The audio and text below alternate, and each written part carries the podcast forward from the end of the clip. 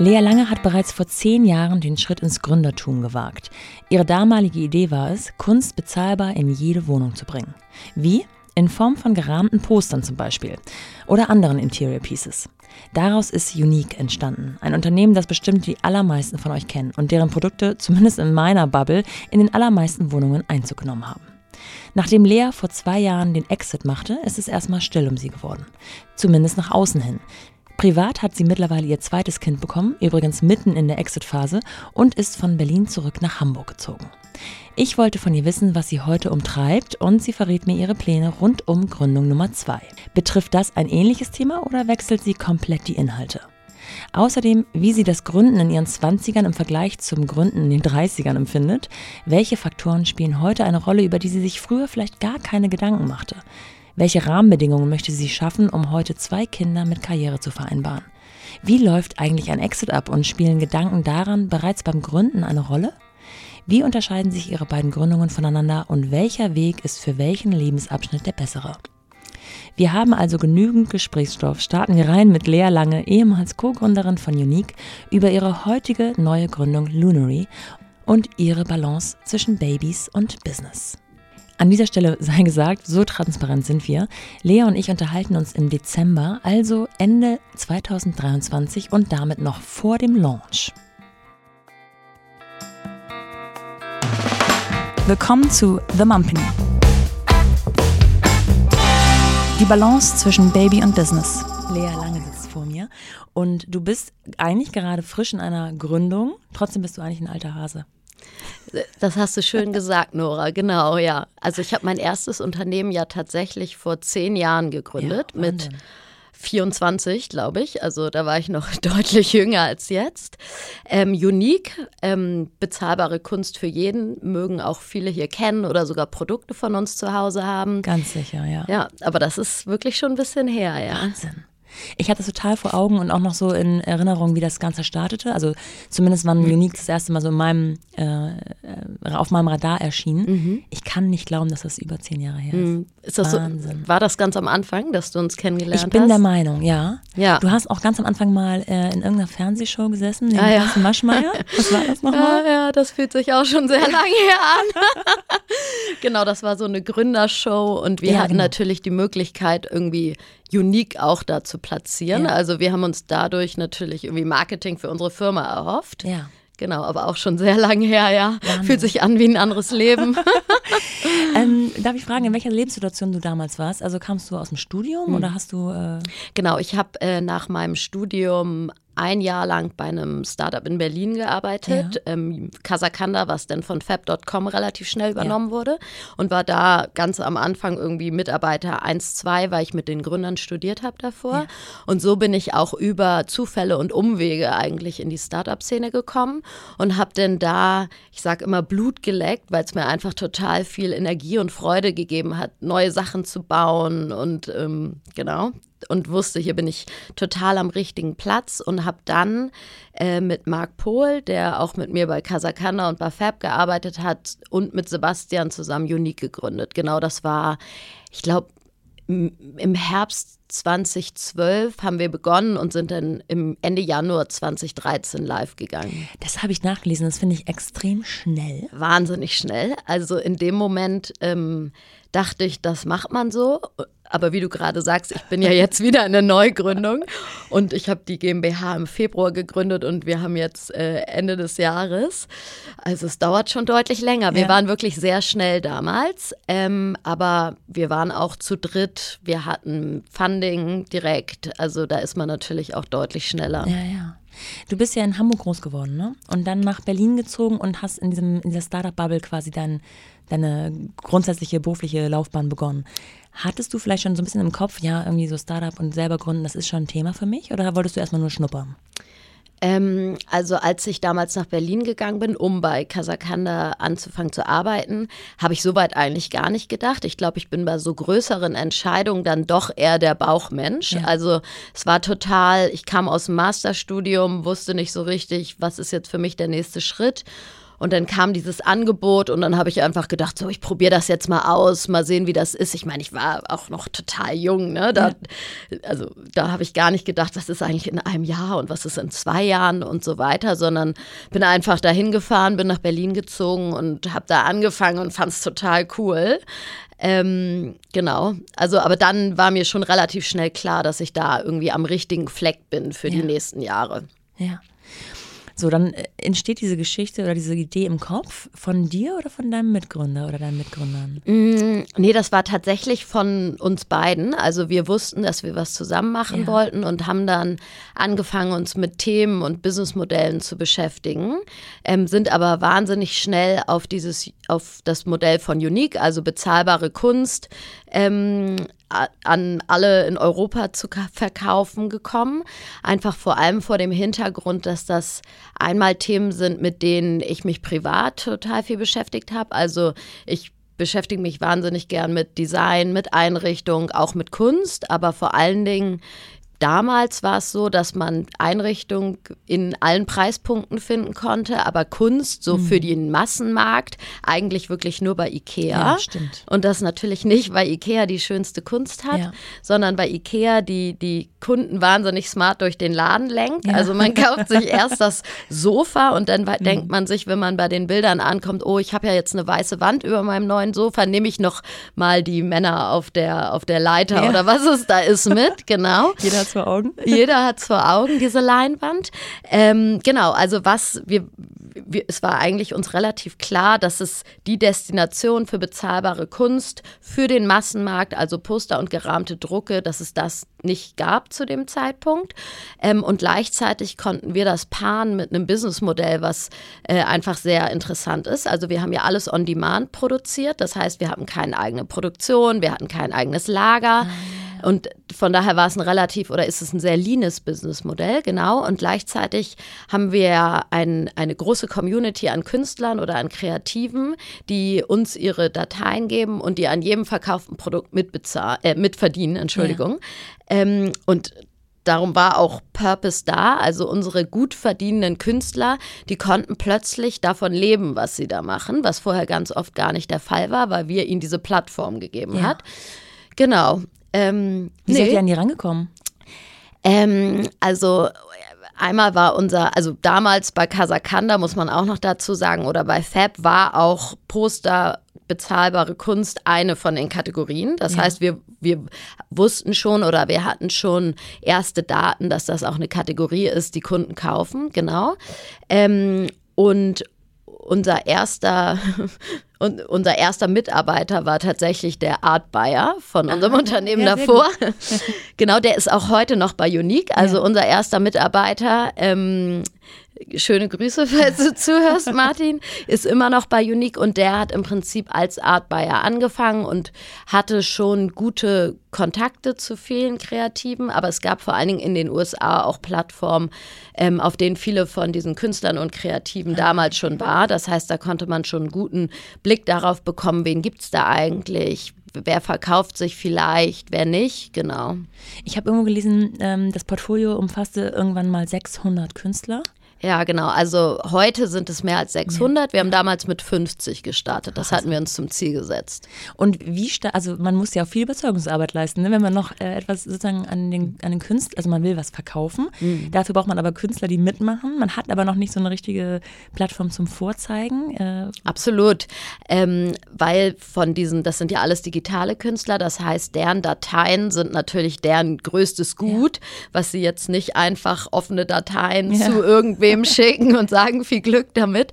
Und zu dem Zeitpunkt, als wir angefangen haben, die Künstler ähm, zu sourcen, hatten wir auch noch gar keine fertige Webseite mhm. und so. Ne? Also das war natürlich schon vor allen Dingen am Anfang auch eine Überzeugungsarbeit, die, ich die wir leisten mussten.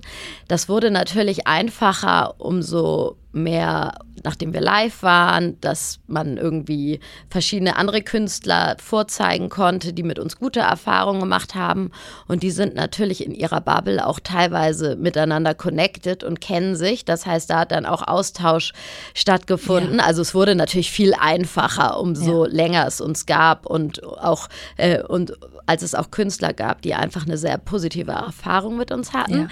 Ja, ja am Anfang haben wir da Klinken geputzt. Ja. Ne? ich kenne es auch heute noch mit ganz vielen äh, Webseiten oder Plattformen oder Marketplaces, die so neu aufkommen. Manchmal betrifft es einen selber als Kunden, manchmal betrifft es einen als denjenigen, der eine Dienstleistung oder ein Produkt mitbringt. Diese Anfänge, wo dann jemand vor dir steht und sagt, das wird ganz toll, willst du am Anfang mhm. mit dabei sein? Ähm, ja, dann muss man sich halt entscheiden. Ne? Springt man mit auf. Ja. Äh, wenn man kein Risiko hat, kann man es ja mal probieren. Und wenn es dann aber groß ist und alle dabei sind, dann ist es natürlich ja. deutlich leichter. Und gleichzeitig sind das ja im Nachhinein auch immer die besten Geschichten. Ne? Also jeder, den man irgendwie ganz am Anfang von sich überzeugt, der ist ja, und der dann positive Erfahrung hat, der ist ja einfach der loyalste Partner, den man sich vorstellen kann. Ne? In welcher Situation war Unique, als du das erste Mal schwanger wurdest? Es war schon etabliert, ne? Mhm. Genau, da war Unique, ich würde schätzen, so sechs Jahre alt. Also ja. wirklich, wir hatten in, wir, Unique hat ein sehr saisonales Business, das heißt, äh, Weihnachten ist wahnsinnig wichtig für uns und da waren wir immer so um die 85, 90 Mitarbeiter, ja. genau. Also ähm, wow. wir waren ein großes Unternehmen und da war ich das erste Mal schwanger, genau, nach ungefähr sechs Jahren. Ich glaube, Levi ist nach sechseinhalb Jahren Unique gekommen. Ihr wart nicht Bootstrapped, sondern ihr habt da, es war noch die VC-Case. Genau, also wir haben äh, externes Geld aufgenommen, ähm, hatten einige VCs drin, hatten natürlich dadurch auch den Vorteil, dass wir schon ab dem ersten, zweiten Monat Mitarbeiter hatten und somit schneller sein konnten und dass wir natürlich auch Budget hatten, um uns auch äh, vielleicht Leute zu leisten, die Dinge ein bisschen besser, verschiedene oder einzelne Sachen besser können als wir. Genau, wir, ja. wir hatten externes Geld. VCs investieren ja nicht nur in das Unternehmen selbst, sondern ja auch in die Menschen dahinter. Mhm. Und in eurem Fall sind es ja zwei Männer und äh, eine Frau gewesen, du. Ähm, so mit Anfang, Mitte 20 äh, spielen oft Themen wie Familienplanung noch nicht die ganz mhm. große Rolle für jemanden, die äh, gerade in die Gründung gegangen ist. Dann kommt aber das Thema Familienplanung. War das für dich irgendwie ein komisches Gefühl, das sowohl deinen Mitgründern als auch den VCs zu sagen, dass du schwanger bist? Oder hast du es einfach so ganz natürlich mhm. mitgenommen? Ähm, nee, also äh, bei meinen Mitgründern würde ich sagen, mit denen bin ich auch beiden sehr gut befreundet, ja. auch immer noch. Ähm, da war das würde ich sagen, kein Thema. Ich glaube, dadurch, dass wir so eng sind, war es auch allen klar, dass wir irgendwann Kinder bekommen würden und vielleicht auch nicht erst in, also nicht fünf Jahren. Ähm, von daher, das war eigentlich sehr okay und die haben mich auch immer unterstützt und ähm, auch als ich dann irgendwie ein paar Monate raus war und im Mutterschutz war und so weiter, habt eigentlich Marc mir immer den Rücken freigehalten. Ähm, ich muss schon sagen, dass es, als wir es äh, den VCs kommuniziert haben, ist jetzt nicht unbedingt mein, meine liebsten Situation, ja. weil ich eigentlich immer versuche, ähm, irgendwie meine persönlichen Themen aus meinem beruflichen ja. rauszuhalten ähm, und da versuche so einfach so professionell zu sein wie möglich und nicht diejenige bin, die jetzt so viel einfach persönliche Themen irgendwie in ihrer Firma ausgebreitet hat. Ähm, und darum war das schon eine der Momente, wo das natürlich total miteinander verwischt wird, sage ich jetzt mal. Ähm, und das war für mich vielleicht auch das erste Mal, dass so Wahnsinn, also dass total private Themen ja. so im Beruflichen eine Rolle gespielt haben. Ähm, von daher erinnere ich mich auf jeden Fall ja. noch an den Moment, als ich das da kommuniziert habe. Das ist doch eine spannende Situation. Ich meine, man kann so viele Dinge, die privat passieren, ob es nur ein Verlust eines Menschen ist, eine Trennung, irgendwas, kann man sehr total ja, gut ist es relativ, aber man kann es überspielen in der Arbeitswelt. Aber eine Schwangerschaft kannst du weder langfristig verheimlichen, ja. noch kannst du, also gut, viele arbeiten sehr lange bis zur Geburt und auch schnell wieder danach, aber dennoch es ist es ein einschneidendes Erlebnis. Man kann das nicht trennen. Man muss auf einmal, wie du schon sagst, dieses private Thema mit in die Berufswelt nehmen. Ne? Absolut, ja. ja. Dann hast du gesagt, du hast eine Elternzeit gehabt. Wie lange warst du raus beim ersten Kind? Mhm. Ähm, ich war nach dem ersten Kind so, ich glaube, sieben Monate, sechs, sieben Monate raus, ja. genau. Natürlich haben wir uns zu, also ich war bei unseren Board-Meetings, zu wichtigen Themen haben wir, haben Marco und ich uns ausgetauscht, aber ich habe nicht operativ ja. ähm, gearbeitet, genau. Ähm, habe da natürlich wahnsinnig viel Vorbereitungsarbeit geleistet aber wir waren zu dem Zeitpunkt sechseinhalb Jahre alt. Das heißt, es gab für alles Strukturen und Prozesse. Ähm, genau, ich hatte einen guten Unterbau, der da natürlich irgendwie auch mehr Verantwortung übernehmen musste. Wir haben für die Phase oder wohl wissend, dass ich äh, bald rausgehe, eine Person, also den Martin, ins C-Level geholt und so. Also ah, wir haben schon versucht, das so gut wie möglich vorzubereiten und haben auch die Struktur angepasst, so dass sie auch funktionieren kann oder alles funktionieren kann, ähm, wenn ich operativ nicht da bin. Ähm, aber ich sage auch immer, und das sehe ich auch wirklich so, ich, wenn man nach sechseinhalb Jahren irgendwie sein Business mit so vielen Mitarbeitern nicht auf einem Level hat, dass man auch mal ein paar Monate raus ist und ich habe ja auch einen zweiten Geschäftsführer gehabt, ne? Ähm, dann hätte ich auch irgendwie meinen Job schlecht mhm. gemacht. Also wenn da noch vom Daily Business so viel an mir gehangen hätte, sage ich jetzt ja. einfach. Dieser klassische Spruch, am Unternehmen arbeiten und nicht im Unternehmen. Ja, ja, genau. ähm, jetzt befindet ihr euch in Berlin und da ist ja die Startup-Bubble sowieso sehr groß und gut vernetzt, schätze ich. Also so sieht es zumindest von, aus, von Hamburg aus aus. ähm, gibt es da Menschen oder gab es irgendwelche anderen Menschen in deinem Umkreis, die du so ein bisschen Mentoren, als Mentorinnen oder Mentoren sehen konntest und auch auf dieser Ebene zum Thema Vereinbarkeit was fragen konntest? Oder brauchtest du das gar nicht? Mhm. Ähm, also ich habe schon eine, ähm, eine sehr enge Gruppe an Gründerinnen aus Berlin, die zur gleichen Zeit wie ich damals gegründet haben, die aber teilweise ein bisschen älter sind. Das heißt, die haben auf jeden Fall ein paar Jahre vor mir ihre ersten Kinder ja. bekommen. Und da habe ich natürlich mir schon viel angeguckt, wie machen die das ja. eigentlich, ähm, was für Hilfe haben die anderen, was ist der Struggle. Ich glaube ehrlicherweise, dass man das so richtig erst fühlt, wenn man ja. selber da drin ist. Also ist ja auch wahrscheinlich ziemlich gut. Ähm, und dann ist eigentlich mein Fazit, dass es so diesen einen Weg gar nicht gibt. Also ich glaube, dass jeder sich da so diesen Struggle fühlt und sich da seinen Weg selber durchbaut. Ich glaube, dass der Austausch mit anderen total hilfreich ist, weil man sicherlich sich überall so ein bisschen was abschneiden kann. Aber am, erst, äh, aber am Ende ist das einfach so ein subjektiver mhm. Weg und jeder muss da auch irgendwie seinen eigenen Umgang und seinen für sich selber und für seine Familie und die Bedürfnisse, die da jeder hat, seinen Weg finden, da durchzukommen. Ja. Das ist so ein bisschen genau, wie was so mein Fazit ist, aber sicherlich bringt es total viel, sich mit sehr vielen Leuten, die in einer ähnlichen Situation sind, auszutauschen, weil man überall aus meiner Sicht seine kleinen Teile mitnehmen kann. Ja. Was war denn für dich so die größte Veränderung seit des Kindes? Also haben sich hm. sowohl in der Organisation natürlich wahrscheinlich einiges verändert, äh, vielleicht auch in deinem Arbeitsalltag, in deinem Mindset? Ja, ja, absolut. Also ich komme ja aus einer Phase, wo ich einfach acht Jahre oder sechseinhalb, sieben Jahre lang sehr viel gearbeitet habe, aber wo es auch wenig anderes gab. Also wenn es irgendwas gab, was jetzt noch beendet werden muss, dann saß ich da einfach länger oder saß einfach am Wochenende und das war einfach mein Leben und ich fand es auch gar nicht so schlimm, weil ähm, ich habe das ja auch gern gemacht. Ne? Also von daher, ich ziehe ja gleichzeitig auch unheimlich viel Energie aus dem, was ich mache, sonst würde ich das ja auch nicht so machen. Ähm, ich glaube, dass mit Kind oder mit Kindern ist es halt das erste Mal so, einmal, dass es natürlich eine ganz andere Nutzung deiner Zeit gibt als Alternative, die eigentlich ja. auch total schön ist oder in den meisten Fällen. Das heißt, plötzlich hat ja Zeit einen ganz anderen Wert, als es jemals früher ja, hatte. Und ich glaube, das ist einfach der, der größte ähm, Unterschied für mich gewesen. Und dann sehe ich natürlich auch, wie ich mit ähm, wie ich einfach auch stressfrei für meine Familie da sein möchte und auch einfach Zeit mit meiner Familie verbringen möchte. Das heißt, das beeinflusst einen natürlich schon wahnsinnig in seinem Arbeits in seinem Arbeitsalltag und das kannte ich natürlich auch jahrelang nicht. Ne? Ja. Also und ja.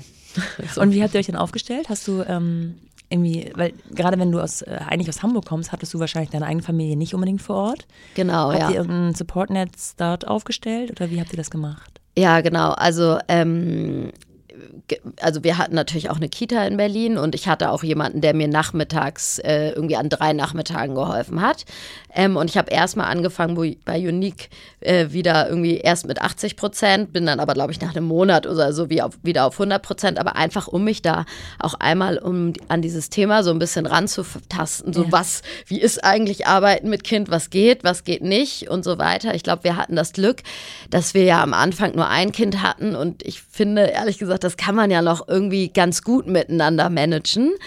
Ähm, und ich war natürlich einfach wahnsinnig flexibel. Also ich habe mir einfach meinen Tag bei Unique so bauen können, wie es für mich am besten ist. Ja. Da aber natürlich auch wieder vor dem Hintergrund, dass es einfach eine große Firma war und äh, dass ich einen Mitgründer oder Mitgeschäftsführer habe. Und da war es dann auch egal ob ich von zu oder ich habe auch teilweise von zu Hause gearbeitet Ja. und so weiter. Also ich konnte mir es natürlich schon so bauen, äh, wie es auch vielleicht besser funktioniert oder gut funktionieren kann. Und gleichzeitig bin ich auch total organisiert und strukturiert, genau. Und das macht es dann natürlich schon auch einfacher. Ja, das ist dann wiederum sozusagen der Vorteil daran, dass man sich die äh, Regeln selber schaffen kann, ne, die Umstände. Genau, ich glaube immer, oder das sehe ich auch an mir selber, da, da ist man selber dann eher so die Person, die man, die man irgendwie managen muss, weil so dieses zu lernen, was jetzt vielleicht nicht mehr so geht wie früher, das habe ich schon teilweise als Herausforderung empfunden, einfach weil ich ein sehr effizienter Mensch bin und dann immer wieder zu lernen, so das geht jetzt aber nicht mehr. Du kannst nicht morgens einfach dich nur um dich, ich sage jetzt irgendwas als Beispiel, nur um dich kümmern und bist die Erste im Büro. Vielleicht ist das jetzt erstmal nicht so. Ja. ja, ja, man muss immer ja, flexibel bleiben Ja. im Kopf vor allem, äh, Puffer einbauen und äh, am Ende des Tages entscheidet doch diese neue kleine Personalie dann darüber, ob du deine Ziele an dem Tag erreichst. Ja, absolut, ja. Ja, das kenne ich auch. Ähm, dann hast du aber, es muss irgendwas äh, passiert sein, dass ihr oder du gesagt habt, ähm, das war jetzt eine schöne lange Reise. Unique ist an einem Punkt, ähm, ja, das Kind ist nicht mehr weder in der Krippe noch in der äh, Kita. Es ist jetzt schon eingeschult und darf jetzt alleine laufen. Ja. Was ist passiert? Genau, vor ähm, knapp zwei Jahren, ein bisschen länger her, ähm, so auf der Höchst- oder der End-Corona-Phase haben wir Unique an einen Strategen verkauft. Genau, sind mit dem Schritt bis heute sehr happy. Ähm, war natürlich dadurch, dass externes Geld in dem Modell drin war, auch immer das Ziel oder der notwendige Schritt, der irgendwann kommen sollte. Ähm, sind auch mit der Auswahl von dem Strategen, MyPoster-Gruppe aus Süddeutschland, total happy. Ähm, genau, und konnten damit unser Baby, sage ich jetzt mal, in andere, größere Hände geben. Ähm, das war einfach für uns ein wahnsinnig wichtiger Schritt und wir sind total happy, dass wir das auch Modelle wie Unique, die irgendwie im Kunstbereich oder im Einrichtungsbereich sind, für die war die Corona-Phase natürlich auch relativ oder ziemlich gut. Von daher hat das Timing für uns auch total gut gepasst. Ähm, genau, und äh, aber als, äh, also Marc und ich, wir, also beide, mein Mitgründer und ich, waren beide noch für eine Übergangsphase da drin, aber war immer Teil des Deals, dass wir nach einer Übergabe auch als Geschäftsführer aussteigen. Also wir haben Ja. uns nicht mehr Teil von dem nächsten Schritt gesehen, was glaube ich auch total fair enough ist. Wir haben das Unternehmen acht Jahre lang Ja. ähm, aufgebaut und äh, gemanagt und durch diverse Lebensphasen geführt. Und äh, wir sind dann als Familie quasi kurz danach nach Hamburg zurückgezogen. Habt ihr, ähm, also du hast schon gesagt, wenn da so äh, externes Geld drin steckt und das Ganze ein VC-Case ist, ist eigentlich am Ende des Tages immer so ein Exit auch eine notwendige Folge. Ähm, nimm uns mal kurz mit in so einen Exit-Prozess, weil die meisten Frauen, die gegenüber saßen, du lachst, mal kurz ist wahrscheinlich ein falsches Wort, aber ähm, die sind noch irgendwie drin. Also ist das etwas, was locker mal so ein Jahr frisst? Ähm, ich will darauf hinaus, warst du zu dem Zeitpunkt, als der Exit begann, schon schwanger oder ist das währenddessen passiert? Ähm, also so ein, genau, wir haben einen strukturierten M&A-Prozess mit Ja. einer Agentur ähm, gefahren, genau. Das ging, glaube ich, schon im Januar jetzt muss ich- 2021 los. Also es dauert einfach wahnsinnig Ja. lang. Du bereitest das vor mit Präsentation, das dauert erstmal, dann werden verschiedene ähm, Targets angesprochen. Also das zieht sich wirklich wahnsinnig lang. Ähm, ich war schon schwanger, als wir in dem Exit-Prozess waren. Und tatsächlich kam mein zweiter Sohn im Exit-Prozess, also im, im März, genau. Ja, also das war auf jeden Fall auch relativ anstrengend. Ja, Ja. das glaube ich. Also es stellt sich, oder es hört sich wahnsinnig zeitintensiv auch an und auch so kräftezehrend. Auf der anderen Seite ja auch irgendwie so dieses, also Licht am Ende des Tunnels klingt so, als ob du da durch die Hölle gehen musstest. Du, das ist ja dein Baby und du gibst es in gute Hände und das ist ja etwas, worüber man sich gut also auch freuen kann. Eher so im Sinne von, dann danach kommt aber Luft, danach habe ich Luft, danach habe ich Zeit. Ähm, also das zieht ja und zerrt ja wahrscheinlich auch ganz schön an einem. Ne? So nach dem Motto, jetzt nochmal durchhalten und Vollgas geben und dann wird man belohnt mit so ein bisschen Ruhe und Pause. Genau, ich glaube, man sieht, das war natürlich fürs Business einfach der beste Zeitpunkt, den es hätte geben können. Und darum, wir haben natürlich darüber diskutiert, ob, ob, das, ob wir das wirklich machen wollen, wohl wissend, dass ich äh, gerade schwanger bin. Aber es war einfach für das Business der sinnvollste Zeitpunkt. Ähm, und wie du auch richtig sagst, Unique ist ja mein drittes ja. Baby oder mein größeres Baby. Und ähm, eigentlich haben wir auch immer alles im Sinne der Firma entschieden. Da hängen ja auch einfach wahnsinnig ja. viele Leute dran, genau. Und von daher war es schon klar, dass das uns jetzt nicht davon abhalten würde, in diesen Prozess zu gehen. Ähm, naja, und dann, wie es auch immer so ist, man hat ja vorher so einen ganz großen Plan und dann hat man den, der einem hilft. Und dann, wenn man irgendwie versucht, die Wochen auszurechnen, ja, dann sind eh alle im Urlaub, wenn dann das Kind ja. kommt und so. Man hat da ja immer so ganz interessante Pläne und sieht dann immer, ja, am Ende ähm, kommt das Kind, wenn es kommen möchte. Und äh, so ein Plan, der sieht auf dem Papier immer total toll aus. Aber mh, mm, äh, naja, manchmal muss man dann auch, wie du gerade sagst, einfach flexibel bleiben. Ja und irgendwie wird sich das dann schon alles fügen. Ja. ja. Und seid ihr dann erst, ähm, als wirklich alles unter Dach und Fach war, mit äh, Unique nach Hause gezogen, nach Hamburg? Genau, also wir haben das schon ähm, quasi parallel zu diesem Exit-Prozess geplant, dass ähm, wir wahrscheinlich ähm, zurück nach Hamburg gehen. Das war auch immer klar, dass wir irgendwann zurück nach Hamburg gehen. Es gab nie einen Zeitpunkt, aber es war klar, dass das irgendwann kommen ja. wird. Genau, als Hamburger will man ja immer irgendwann wieder zurück nach Hamburg. Ähm, und für uns war es auch so, also wir haben zehneinhalb Jahre am Ende in Berlin ja, gelebt. Ja, und wir hatten da wirklich eine ganz tolle Zeit in unseren 20ern und auch in der Digitalszene und so ist das sicherlich ein perfekter Ort für ganz viel. Ähm, aber wir haben schon gemerkt, dass so mit dem ersten Kind, mit dem zweiten Kind, ähm, dass es uns da schon auch wieder ein bisschen näher an die Familie gezogen hat. Ja. Ähm, genau, meine Eltern sind hier, meine Schwester ist jetzt zurückgezogen. Also das ist natürlich schon auch schön und also ich, ich kenne ja auch viele, ich habe viele Freunde, die mit ihrer Familie und ihren Kindern in Berlin leben. Vielleicht hätten wir auch einfach ein bisschen anpassen müssen, wie wir da leben, damit sich das einfach ein bisschen einfacher alles anfühlt und so ein bisschen kompatibler ist. Ähm, aber wir, ich bin eigentlich bis heute total happy, dass wir diesen Ort hatten, auf den wir uns einigen können. Das ist ja bei vielen auch nicht der Fall. Ähm, und wo wir hin zurückgehen können. Und wir sind total happy, wieder in Hamburg zu sein, ja. Und wie fühlte sich das an? Also konntest du dann erstmal äh, genießen und abschalten und ich sag mal die neue Wohnung, du bist ja auch Interior, sowieso Interior äh, äh, begeistert, erstmal in Ruhe einrichten, sag ich mal, und so richtig äh, entspannen oder brodelt es dann ziemlich schnell in einem? Mhm. Ähm, ja, also wir sind Anfang 2022 zurückgezogen. Ich habe mir schon aktiv gesagt, dass ich mir irgendwie den Sommer bis auf meine zwei Bordmandate, die ich habe oder damals eins davon immer noch habe, ein, zwei damals hatte, ähm, dass ich mir eine Auszeit nehme und irgendwie mal Zeit mit meinen Kindern nachhole, vor allen Dingen mit dem zweiten, der ja wie gesagt in, im Exit-Prozess zur Welt gekommen ist und irgendwie richtig in Hamburg ankommen und auch mal ein ähm, bisschen mehr verreist und so weiter. Das habe ich schon auf jeden Fall auch gemacht. Aber ich bin dann schon jemand, der sich immer Deadlines setzt. Ja. Also ich habe mir dann den 1. Oktober als Deadline gesetzt ähm, und hatte dann ab 1. Oktober ähm, einen Platz im Coworking und habe dann wieder angefangen, mich mit neuen Businessmodellen zu beschäftigen und habe irgendwie ah, ja. Gespräche geführt und so weiter. Ähm, aber so funktioniere ich dann auch. Also ich hatte wirklich einen ganz tollen Sommer und war da auch total mental raus habe natürlich untergründig schon so reflektiert, was eigentlich in den letzten acht Jahren irgendwie gut war, was nicht so gut war, was möchte ich jetzt machen.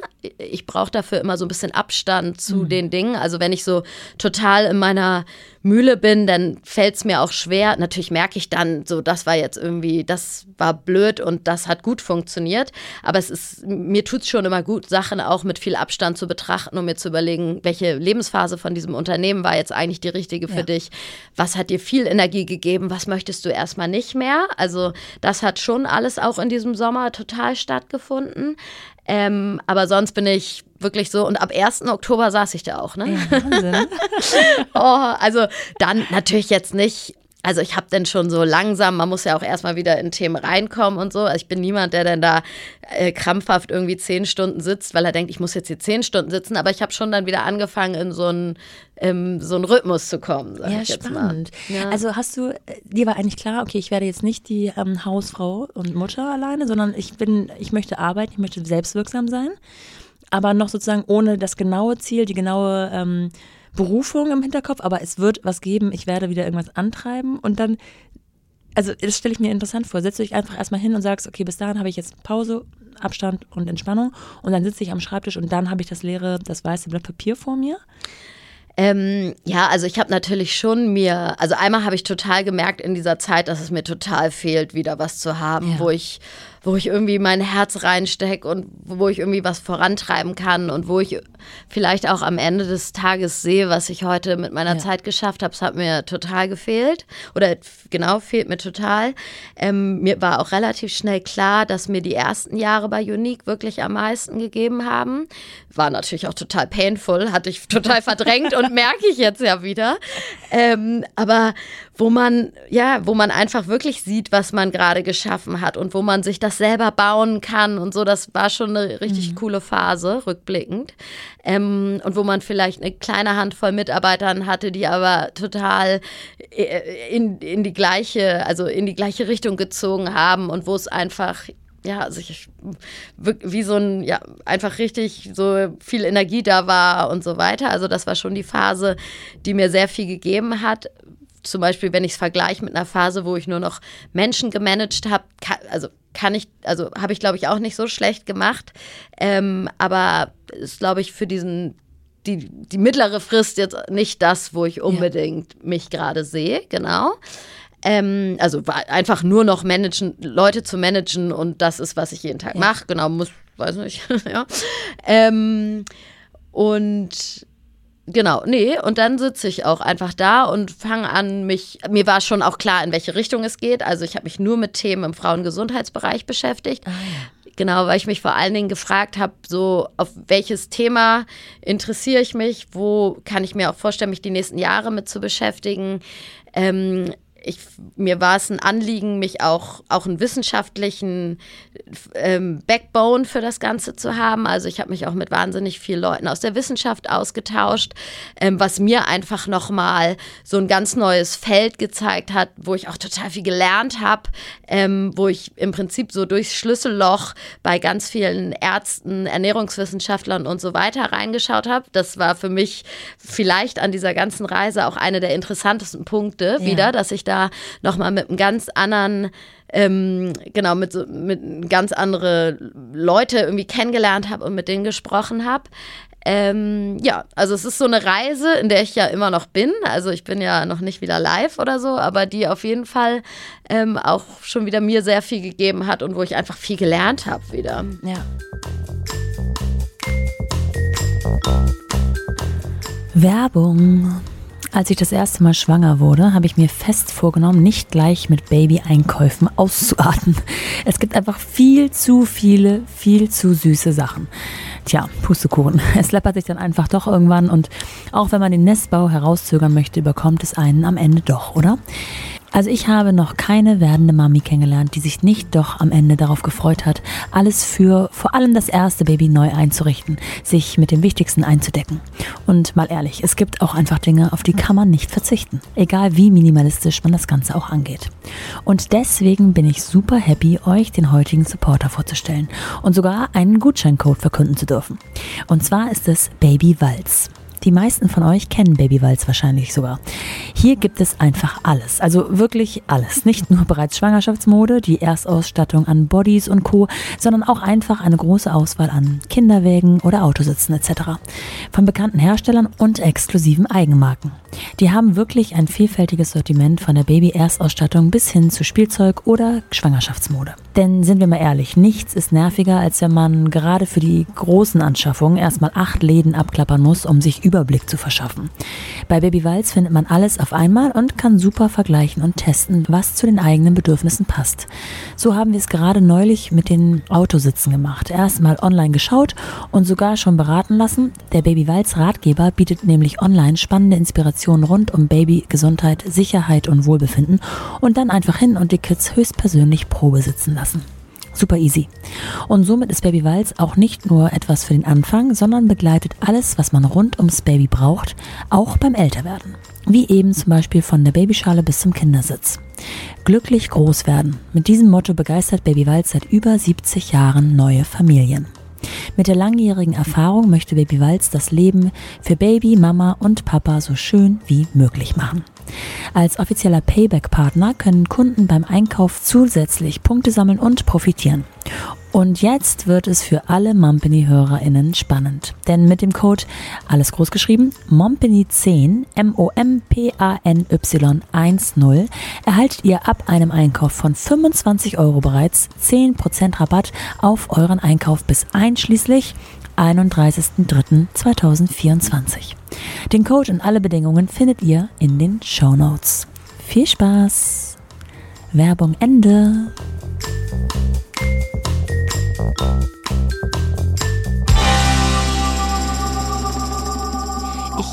Finde es super spannend, äh, wie sich Dinge anfühlen, wenn man in gewissen mhm. Situationen ist. Und ähm, du hast jetzt sozusagen einmal eine Gründung in deinen 20ern erlebt. Jetzt ist es sozusagen eine Gründung in deinen 30ern. Und ich kenne es auch in den 20ern zu gründen, so völlig vogelfrei, ohne Verantwortung für so zwei kleine Kinder. Äh, ich habe mir auch damals ein, ein Dreivierteljahr genommen, um das Ganze vorzubereiten und habe in diesem Dreivierteljahr ja wirklich ein Minimum verdient, weil es eben kein klassisches Einkommen gab. Wie fühlt sich das für dich an? Ist das für dich ein Problem oder sagst du dir, ich habe mit Unique, ich bin so stolz auf Unique und ich bin da so gut rausgekommen, das ist sozusagen mein, mein monatliches Einkommen in Anführungsstrichen?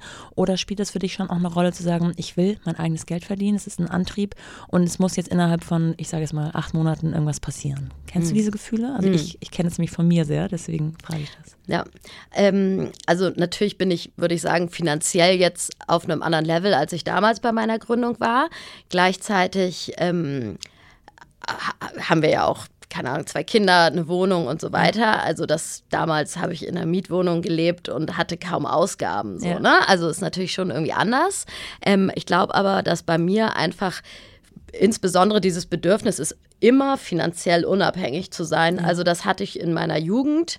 Ähm, ich war Gott froh, als ich mein erstes Geld verdient habe und nicht mehr von meinen Eltern irgendwie Geld bekommen habe. Ähm, und auch damit niemandem Rechenschaft darüber ablegen musste, was ich eigentlich mit meinem Geld mache. So, ne? Ähm, also es gibt einem ja schon einfach eine wahnsinnige Freiheit.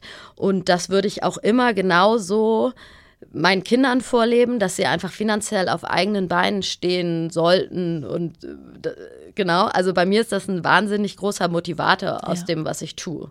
Ja. Kann ich total verstehen. Und wie fühlt es sich an, wenn man sozusagen Ewigkeiten ähm, leer von Unique ist und dann auf einmal Umzug, Pause, vielleicht fragt auch der eine oder andere, was machst du jetzt? Und man weiß selber noch nicht genau, was man auf diese Frage antworten möchte. Hat das was mit dir gemacht oder konntest du das ganz gut abschütteln und sagen, hm, ich entspanne mich jetzt gerade, vielleicht mhm. bastel ich an was Neuem? Ja. Ähm, also ich glaube, ich kann mich da weitaus mehr mit entspannen, als ich vielleicht so gedacht hätte. Ja. Was wahrscheinlich auch einfach daran liegt, dass ich dass ich einfach in einer anderen Lebensphase bin und dass ich keine Ahnung, dass ich auch zwei kleine Kinder habe und sich die Prioritäten und vielleicht auch das Rennen so ein bisschen verändert hat dadurch. Also mir ist schon viel klarer, was mir eigentlich wichtig ist und ähm, wo es vielleicht auch okay ist, wenn andere Leute das jetzt machen oder oder. Also ich bin auch jemand, der keine FOMO hat oder so. Also ja. habe ich also habe ich eigentlich nicht. ähm, genau, trotzdem merke ich, merke ich für mich, dass ich einfach wieder dass ich total gerne wieder ein Business hätte, hinter dem ich stehe, wo ich das Gefühl habe, dass es Purpose hat oder genau, wo ich das Gefühl habe, dass ich was baue, was anderen Leuten Freude bereitet und andere, von anderen Leuten das Leben besser macht. Das merke ich total. Aber dabei geht es mir jetzt weniger darum, dass ich irgendwie zum zu dem und dem Event nicht eingeladen werde, sondern mir geht es echt einfach darum, womit ich jeden Tag meiner Zeit fülle. Ja. Jetzt hast du schon gesagt, du bist jemand, der sich Deadlines setzt. Mhm, ja. Wir befinden uns jetzt also, sagen wir mal, im Oktober 22. Du sitzt am Schreibtisch. Ja. Gab es schon eine nächste Deadline? Nach dem Motto, okay, die, die, die, die Idee muss stehen, weiß ich nicht, im Dezember oder, ähm, oder kannst du dann erstmal so eintauchen, recherchieren und äh, auf dich wirken lassen, welcher Bereich dich interessiert? Äh, nee, also ja, also ich denke dann immer so, ja, jetzt denkst du ein bisschen mittelfristiger und so. Also ich versuche schon diese, dieses langfristigere Denken, seitdem ich Mutter bin, viel mehr in meine Entscheidungen, ähm, in meine Entscheidung zu inkludieren und Sachen auch viel mittel- und langfristiger zu sehen. Ähm, äh, ich würde sagen, manchmal klappt das und manchmal klappt das ja. nicht so gut. Ähm, Nee, also ich würde sagen, so, ich habe im Oktober angefangen, so Ende des Jahres dachte ich, jetzt wäre es ja. auch mal Zeit. Hat das habt ihr besonders gut, wenn man sich so Druck macht. Ja, ja, genau. ähm, und ich mache mir auch echt immer, also so, ich würde schon sagen, dass ich mir auch selber Druck mache. Ich versuche immer, es weniger zu machen. Ich glaube, ich mache es deutlich weniger, als ich es früher gemacht habe. Ähm, aber es kommt dann schon auch öfter mal durch. Ähm, nee, genau. Also ich war dann schon froh, als ich so im Februar einen Plan hatte, was ich jetzt mache und so weiter. Ähm, und ich weiß auch noch, ich bin dann im Februar immer losgelaufen und habe dann immer erzählt, ja, also ich launch jetzt im Juni also genau, und ja. ähm, habe dann, hatte ja auch verschiedene, also ich habe zum Beispiel eine Professorin der Uni Bonn, ähm, die mich als Beraterin unterstützt und habe dann ihr auch immer gesagt, so, also ich habe das auch wirklich geglaubt, ne? Also, ja. dass ich im Juni launch und so weiter. Naja, es hat dann alles ein bisschen länger gedauert. Ich würde sagen, Anfang nächsten Jahres ist es jetzt auch da, da, so weit. Also ich bin wirklich in den letzten Zügen, aber ich bin schon absolut jemand, der sich immer Deadlines setzt und ich muss das auch viel weniger machen, weil am, also so, ich glaube, es hat immer wie alles so eine gute und eine schlechte Seite. Ich glaube, es ist total gut, wenn man sich selber ambitionierte Ziele setzt. Wenn mhm. es dann aber dazu führt, dass ich selber irgendwie in Stress gerate, vor allen Dingen, weil es ganz oft dann auch Dinge sind, die gar nicht so sehr in meiner Hand liegen, warum sich denn Sachen verzögern, dann ist es vielleicht nicht so gut. Also ich glaube, es ist immer so ein Für und Wider. Ähm, aber ich merke natürlich total, dass seitdem ich Kinder habe, ähm, ja, man da vielleicht auch wirklich ein bisschen mittelfristiger manche Dinge sehen ja. und planen muss. Ja. Weil ich glaube, wenn es nicht funktioniert, was ich jetzt mache. Klar, dann habe ich eh in Anführungszeichen Zeit verloren, aber das würde ich natürlich auch überhaupt nicht so sehen, weil ich habe einfach wahnsinnig viel gelernt. Ich habe viel über mich gelernt, aber auch inhaltlich, in welche Richtung ich jetzt wahrscheinlich deutlich mehr gehen möchte. Ähm, wenn es funktioniert, dann ist es am Ende auch egal, ob es jetzt vier Monate länger gedauert hat oder nicht. Also genau, das ist mir schon alles klar. Ich glaube, das ist noch so ein altes Verhaltensmuster, in das ich da manchmal falle. Ja, ja, ja klar.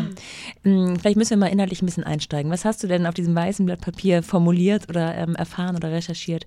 Worum soll es jetzt gehen? Ähm, genau, also ich habe Lunary gegründet. Lunary ist eine äh, Marke für Nahrungsergänzungsmittel nur für Frauen. Es sind alles All-in-One-Produkte und sie sind optimal dosiert für Frauen und so wissenschaftlich basiert wie möglich. Ja. Ähm, genau, ich habe einen großen Expertenkreis an Wissenschaftlern, einen Biochemiker, der mit mir die ganzen Rezepte erarbeitet hat, basierend auf offiziellen Empfehlungen für Frauen und auf Studien an Frauen. Also wir haben wirklich versucht, das so datenbasiert wie möglich ja. anzugehen. Ähm, habe eine Professorin der Uni Bonn, die am Mikrobiom von Frauen forscht. Ähm, auch die, also in all diesen Produkten sind auch probiotische Bakterienstämme drin, damit dein Darm im Einklang ist. Nur wenn dein, dein Darm hat einfach einen riesigen Einfluss auf wahnsinnig viel, natürlich dein Immunsystem, ähm, aber auch dein Wohlbefinden. Es gibt die Darm-Hirn-Achse. Also bei all diesen Fragen ähm, hat sie mich beraten und wird da auch ihr Wissen über verschiedene Kanäle von Lunary teilen. Ähm, also es sind nicht nur Experten, die auf, meinem, auf meiner Webseite mit ihrem Gesicht vorkommen, sondern die spielen auch wirklich eine Rolle inhaltlich. Das war mir ganz wichtig.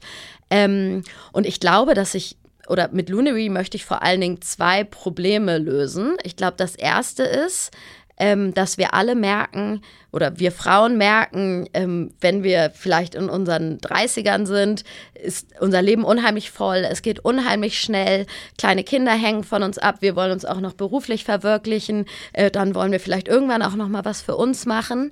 Ähm, wir, wir leben einfach in einem totalen Rollercoaster und müssen aber gleichzeitig total auf uns selber achten, weil wenn wir uns selber, wenn wir selber ausfallen, dann funktioniert ja gar nichts mehr da drin. Ne? Also es ging, das war, ist so eine von den Problemen, also Frauen einfache Lösungen dafür zu geben, sich optimal mit Nährstoffen zu versorgen, ihr Immunsystem zu stärken.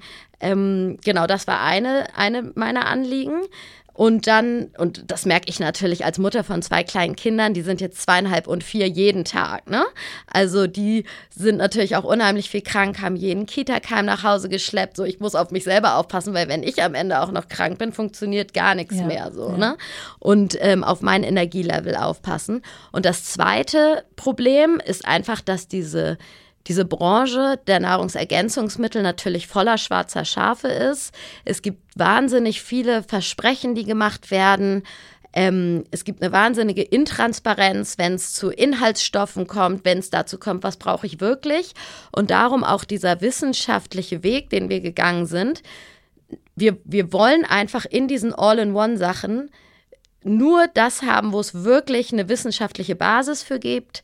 Ähm, wir tun jetzt nicht irgendwie, wir überdosieren nicht Inhaltsstoffe, nur um sie überzudosieren.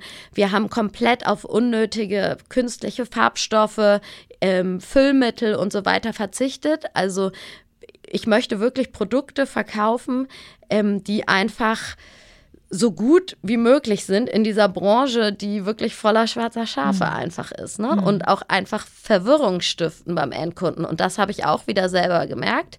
Insbesondere in meiner Schwangerschaft, in meiner Stillzeit habe ich natürlich noch mal mehr mich mit den Themen beschäftigt. Was brauche ich jetzt eigentlich an Nährstoffen? Ich sehe auch immer bei mir selber, dass ich da viel konsequenter bin in diesen Zeiten, weil ich weiß, dass ich jemand anderen mit äh, meiner Ernährung beeinflusse. Ähm, aber ich fand es war einfach wahnsinnig schwer, da, sich da selber seinen Weg ähm, durchzu, durchzuwiggeln, sage ich immer, weil es sich einfach viel widerspricht und es unheimlich schwer ist, da einfach was zu finden, ähm, wo man das Gefühl hat, ja, okay, da hat sich jemand wirklich mal die Daten angeguckt und das ist genau da drin. Es ist simpel, es ist gut dosiert, es ist für mich als Frau, ähm, genau. Und ich glaube, das, das ist ja mittlerweile auch sehr vielen einfach geläufig. Dieser Gender Data Gap, ganz viel in unserer Wissenschaft und unserer Medizin ist einfach nicht für Frauen gemacht. Ne? Also da sind die Daten von Männern dahinter. Frauen wurden, ähm, ich glaube, bis 1994 wurde die erste US-Richtlinie ähm, herausgegeben, die besagt, dass Frauen überhaupt in klinischen Studien inkludiert werden müssen. Ach, also ja. von daher. Ähm, Mhm. Genau, also das ist schon ein Thema, dass eigentlich die Wissenschaft, die Medizin vor allem auf Daten von Männern beruht und darum der Anspruch, nee, ist, die Produkte sind nur für Frauen, Frauen haben ihre be besonderen Bedürfnisse, sie haben besondere Lebensphasen, durch die sie gehen.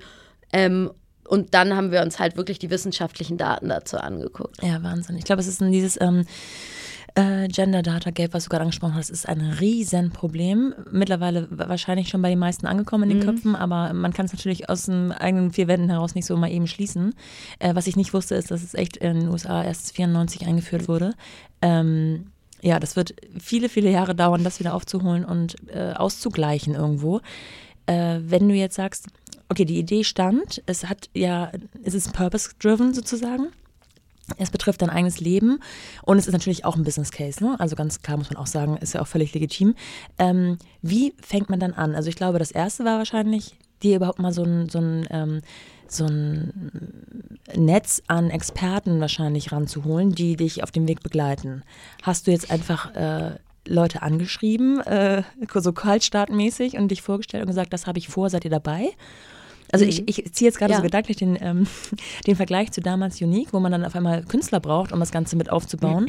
Äh, gibt es da Parallelen oder würdest du mhm. sagen, nee, das ist schon noch ein anderes, anderes Ding gewesen? Nee, also es war absolut so, dass ich, ähm, also beispielsweise wieder meine Professorin, die habe ich in einem Podcast äh, ja. gehört, genau. Ähm, ich glaube, genau, in einem Ernährungspodcast wurde sie zum Mikrobiom ähm, interviewt. Und dann habe ich sie angeschrieben und äh, habe da offensichtlich sie auf dem richtigen Fuß erwischt. Ja. Auf jeden Fall hat sie mir zurückgeschrieben. Dann haben wir uns kurz danach in Bonn kennengelernt. Also ich bin nach Bonn gefahren. Da haben sich dann auch wieder total viele Parallelen gezeigt, weil sie das Thema spannend findet und auch zwei kleine Kinder mit dem gleichen ja. Altersabstand hat wie ich. ähm, genau, auch mein, also genau das war so total, ich nehme das in, der, in die Hand. Also ich, ich würde sagen, ich bin schon so jemand, ich glaube total daran, dass Dinge sich auch fügen und dass man Leute in bestimmten Momenten kennenlernt und dass auch viele Leute deinen Weg kommen. Aber ich glaube immer trotzdem daran, dass man dann auch ähm, das Zepter in die Hand nehmen muss. Ja. Also, dass man dann auch aktiv werden muss. Ähm, in diesen Fällen. Also ich glaube jetzt nicht daran, dass ich zu Hause auf der Couch sitze und irgendwie wird schon alles mhm. zu mir kommen. Mhm. Ich glaube total daran, dass sich auch Dinge fügen, aber dass man dann trotzdem irgendwie aktiv werden muss. Ähm, mein Biochemiker habe ich auf einer Messe kennengelernt und äh, habe dann auch wieder proaktiv ihn angeschrieben und mit ihm genau das, was ich vorhabe, besprochen, ob er da eine Rolle beispielen will und kann. Ähm, genau, also das war auch schon ein aktiver Prozess, ja. Und wie beginnt man dann? Also tatsächlich mit der Produktion selbst? Also du sagst gerade Rezepte. Man, man schreibt tatsächlich Rezepte wie bei, keine Ahnung, irgendwelchen Dingen, die man sonst so zu sich nimmt. Ähm, und dann braucht man eine Produktionsfirma, die das dann nach dem Rezept zusammenmischt und in eine Art Tablette presst oder wie muss ich mir hm. das vorstellen? Na genau, also ich glaube, ich habe nochmal, also erstmal habe ich wirklich angefangen zu lesen und mich mit verschiedenen Themen in dem ganzen Frauengesundheitsthema zu beschäftigen. Also habe auch geguckt, was da in Amerika gerade los ja. ist, ähm, habe mich mit verschiedenen Leuten, die ich irgendwie in meinem erweiterten Netzwerk habe, ausgetauscht. Also ich habe eine gute Freundin, die ist Ernährungswissenschaftlerin, mit der habe ich natürlich viel gesprochen. Die hat mich dann wieder verwiesen an Leute aus ihrem Netzwerk. Also ich muss wirklich sagen, dass sich da sehr viele Leute einfach sehr offen waren, sich mit mir zu verschiedenen Themen auszutauschen, was sehr schön war. Ähm, und so hat einfach Step by Step dieses Businessmodell ist es zur Formulierung gekommen. Also ich habe natürlich auch geguckt, was gibt es in dem Markt schon, was gibt es eigentlich in den USA. Ähm, und als ich dann mein Businessmodell definiert hatte, habe ich mir den Biochemiker gesucht, um mir bei den Rezepten zu helfen. Bin auf die Professorin wieder zugegangen mit etwas Konkreterem, genau. Und äh, die Rezepte haben wir tatsächlich so formuliert, dass wir, also wir wussten, dass wir simple All-in-One-Produkte für Frauen produzieren wollen. Das heißt, es ist am Ende ein Puder, was das Daily Essential ist. Damit ja. wird, ähm, das ist eine Basisversorgung für ah, ja. Frauen aller Lebensphasen, wo Omega-3 drin ist, Eisen, probiotische Bakterienstämme, aber auch die wichtigsten Vitamine, Vitamin D ist da drin und so weiter. Und dann gibt es eine Kapsel je nach Lebensphase dazu. Also dann gibt es die, wir nennen sie die Boost-Kapseln, gibt es eine Boost-Kapsel für schwangere Frauen, eine für Veganerinnen, eine für Frauen in den Wechseljahren, eine für Frauen ab 65. Es gibt aber auch unterschiedliche Boost-Kapseln für Frauen, die entweder hormonell verhüten oder die nicht hormonell verhüten, ah. weil einfach die Datenbasis zeigt, dass du andere Nährstoffe brauchst. Ja. Genau, und es soll einfach so simpel wie möglich, also im besten Falle. Ähm, ich nehme dann jeden Tag mein Puder, was ich in Wasser einrühre und nehme dazu die Boost-Kapsel für meine Lebensphase. Ja. Genau, ähm, aber natürlich, also erst haben wir, der Biochemiker und ich, diese Rezepte ähm, formuliert. Einmal auf der Basis von offiziellen Empfehlungen für die Dosierung von Frauen, ja. die es gibt von der Deutschen Gesellschaft für Ernährung. Das war im Prinzip unser Startpunkt. Und dann haben wir die Studien der letzten Jahre gelesen und sicherlich gibt es, und die kann man auch alle bei mir auf der Seite nachlesen. Also alle Studien, die ähm, für diese Rezepte die Basis waren, sind auf den Produktseiten verlinkt. Ja. Für Leute, die ganz viel Interesse daran haben. Ähm, und natürlich gibt es eine bessere Datenlage für schwangere Frauen Frauen, für, also welche Nährstoffe ja. schwangere Frauen brauchen, äh, Frauen ähm, nach der Geburt. Ähm, dünner ist die Daten oder Veganerin, so Vitamin B12 oder so, das ist relativ geläufig. Und wir haben dann halt immer dafür gesorgt, dass es auch die richtigen Do Dosen sind. Und ja. Genau. Du hast eben schon mal gesagt, es gibt wahnsinnig viele schwarze Schafe auf diesem Markt. Mhm. So, wenn man jetzt so eigentlich keine Ahnung hat und man kauft einfach was, was man in der Apotheke, was da groß angepriesen wird oder so. Gibt es denn irgendeine Art und Weise, sich zu schützen davor? Also, wenn du jetzt mir so gegenüber sitzt und das mir so erklärst, mhm. dann würde ich, also, dann würde ich dir vertrauen und sagen, okay, du packst es irgendwie anders an. Aber wenn man jetzt so wirklich dich nicht dahinter kennt und diese, diese Vertrauensbasis, man muss ja auch erstmal das Vertrauen zu den Kunden mhm. gewinnen. Worauf können denn die Kunden achten? Worauf, wo, woher wissen sie, dass ihr das anders anpackt als die anderen? Mhm. mhm. Also ich meine, äh, ich glaube, im besten Falle oder in einer perfekten Welt wäre es ja immer so, dass man sich Blut abnehmen lässt, dass der Arzt beispielsweise einem sagt, das fehlt dir und dass man sich dann gezielt ja. diese Vitamine und Mineralstoffe in einer sehr hochwertigen Form, also da würde ich auch immer darauf achten, dass das Ganze keine, keine unnötigen Farbstoffe, keine Füllstoffe, also mir wirklich die Liste der Zusätze oder der, der Inhaltsstoffe äh, durchlese, um zu sehen, ob da irgendwas mit beigemischt ist. Ähm, und da wird man schon viel finden. Ja. Also es gibt wahnsinnig viele Marken, die da wirklich einiges beimischen. Ähm, das Ausmaß war mir vorher auch gar nicht so klar, aber zum Beispiel Dinge, die, die man in Wasser auflöst und die nach was schmecken. Also wenn man sich jetzt, ähm, ich sag jetzt Magnesium oder so holt, was nach Orange schmeckt, dann kann man eigentlich davon ausgehen, ja. dass da auch was beigemischt ist. Ja. Ne? Ähm, also da würde ich drauf achten.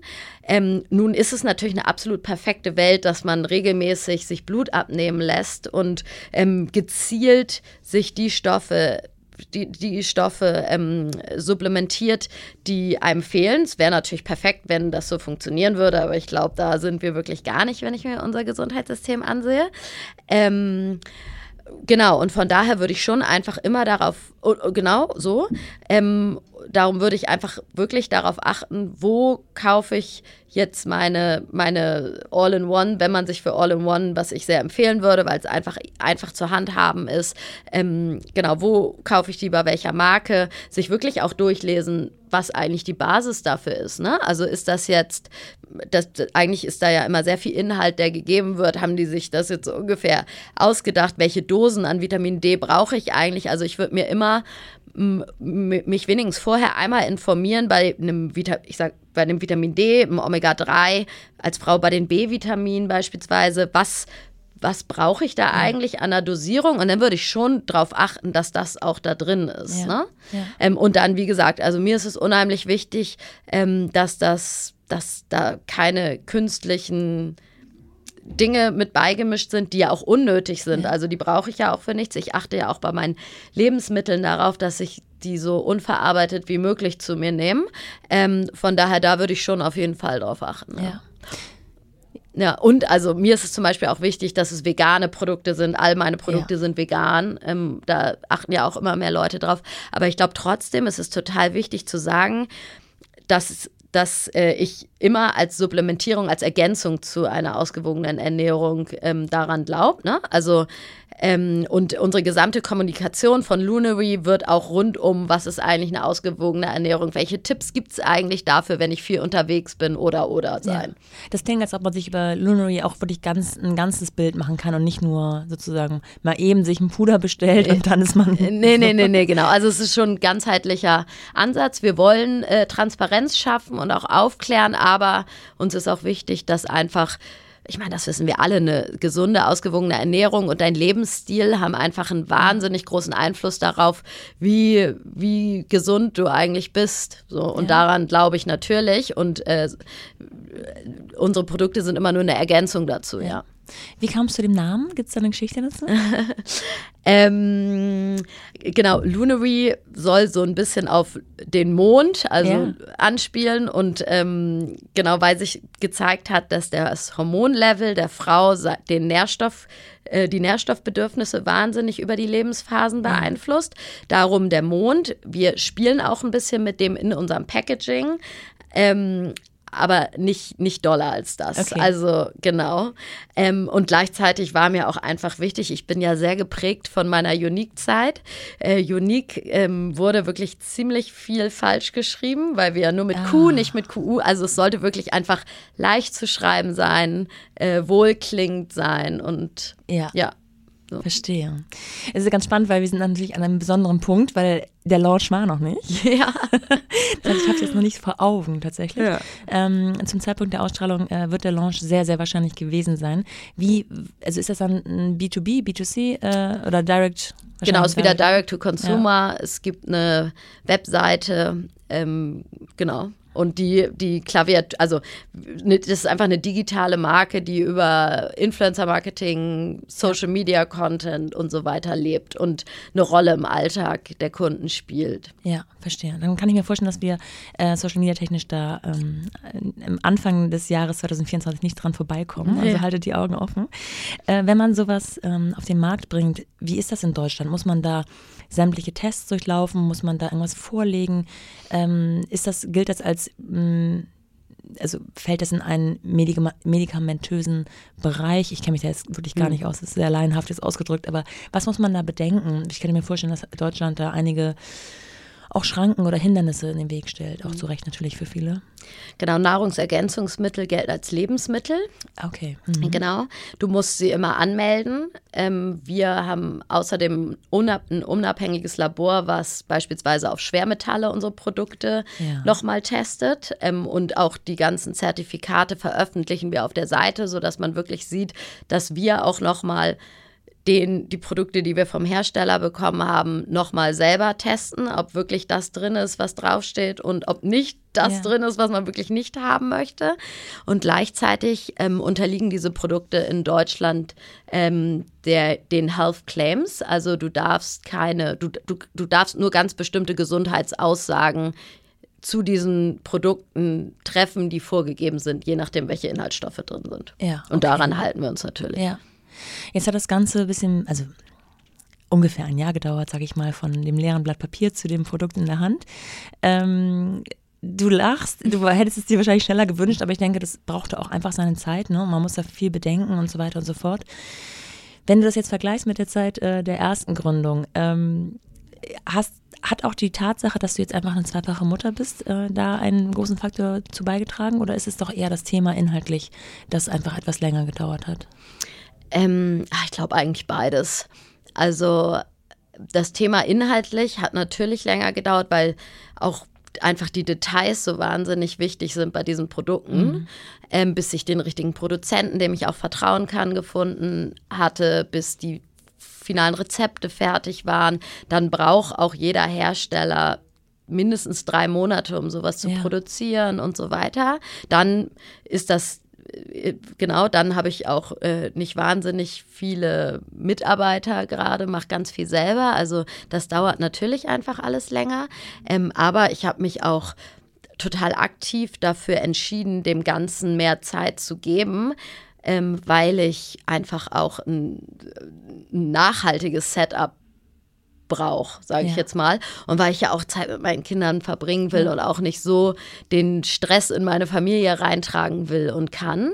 Also es ist sicherlich eine Kombination von beiden. Ja. Also schon als Beispiel, als ich Unique damals gegründet habe, haben wir wirklich das erste Jahr alle keinen einzigen Tag Urlaub genommen mhm. ähm, und jedes Wochenende gearbeitet. Und natürlich habe ich mir im letzten Jahr Urlaub genommen mit, meinen, ähm, mit, meinen, mit meiner Familie, ähm, weil natürlich, also das ist das Wichtigste irgendwie, was es in meinem Leben geht. Und wie ich auch vorhin schon gesagt hatte, meine Prioritäten sind natürlich schon auch ein bisschen anders als damals. Ne? Nicht, dass ich das jetzt irgendwie mit weniger Herzblut mache, aber ich sehe es einfach ein bisschen mittelfristiger und meine, meine Hauptprio liegt auf jeden Fall woanders. Ähm, und ja, ich frage mich halt auch viel mehr bei Dingen so, warum sollte man das jetzt so machen? Also Sachen, ja, die ich vielleicht damals total so gemacht hätte, so dann dauert, also ja. Ja. Been there, done that. Die Phase hast du hinter dir gelassen, einmal Voll. durchlaufen. Jetzt kannst du es anders aufbauen. Voll. Und, und was natürlich auch ein Riesenunterschied ist, ich habe einfach ja zehn Jahre Erfahrung in ja. dem Bereich. Ne? Also das fand ich auch wieder so augenöffnend im letzten Jahr, weil ich mich ja wirklich gefragt habe, oh, kann ich das jetzt ohne viele Mitarbeiter mit zwei kleinen Kindern und auch noch dem Anspruch daran, irgendwie Freizeit zu haben und so kann das klappen.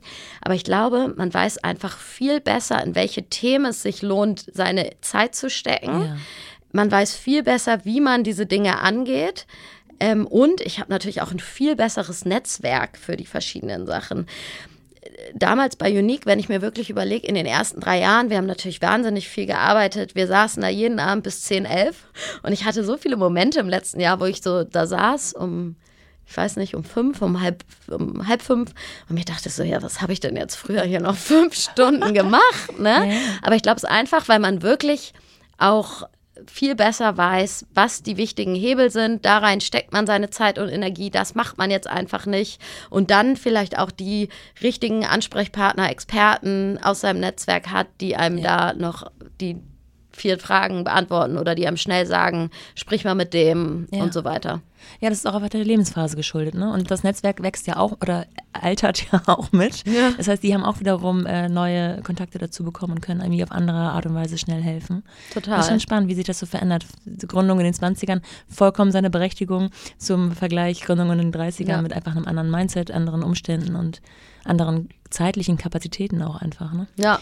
Ähm, jetzt hast du schon gesagt, dass ihr bei Unique relativ schnell dank VC-Runden und so weiter auch Mitarbeiter hattet und du aktuell in einem kleinen Team arbeitest. Heißt, du bist aktuell bootstrapped. Genau, also ich finanziere das selber ja. gerade, genau. Ähm, und ich habe ähm, hab natürlich Freelancer, die mir bei bestimmten Themen helfen, also meine Designerin. Ähm, ich habe eine Agentur für die Webseite, die mich unterstützt und so weiter. Und habe auch tatsächlich seit 1.11. eine Praktikantin. Ja.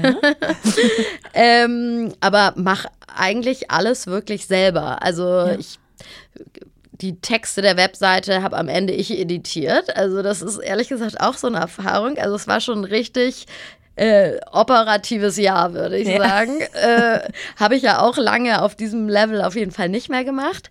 Ähm, ich glaube, das ist gut, dass ich das jetzt zu Anfang gemacht habe, einfach um, weil diese Vision von Lunary ja wirklich einfach bei mir liegt und mir natürlich auch wahnsinnig wichtig ist, wie die Marke aussieht, wie sie kommuniziert und so weiter.